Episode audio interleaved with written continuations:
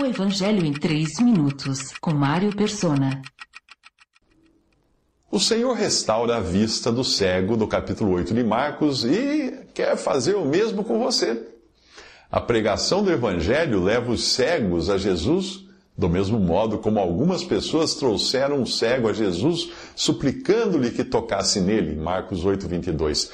E quando alguém é levado a Cristo, passa por um processo como aquele de Lucas 24 quando os discípulos que viajavam de Jerusalém em direção a Emaús se encontraram com o Senhor e não o reconheceram.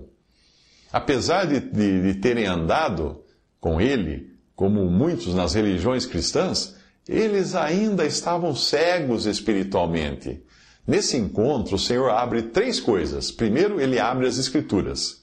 E começando por Moisés e todos os profetas, explicou-lhes o que constava a respeito dele em todas as Escrituras. Lucas 24, 27. Mais tarde, eles iriam dizer: Não estavam ardendo os nossos corações dentro de nós, enquanto ele nos falava no caminho e nos expunha as Escrituras?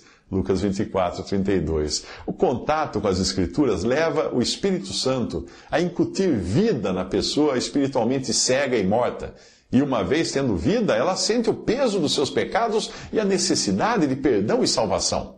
Alguém que tenha nascido de novo pela aplicação da água da palavra, pelo Espírito, não quer mais ficar longe de Jesus.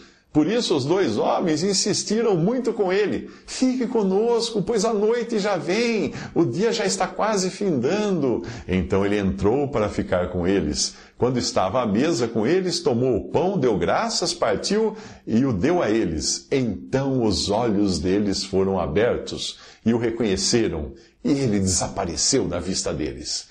Lucas 24, 29 a 31. Primeiro as escrituras lhes foram abertas, agora Jesus abriu seus olhos para o reconhecerem. O que acontece em seguida? O Senhor desaparece. Eles já não precisavam ver para crer, pois agora podiam andar por fé.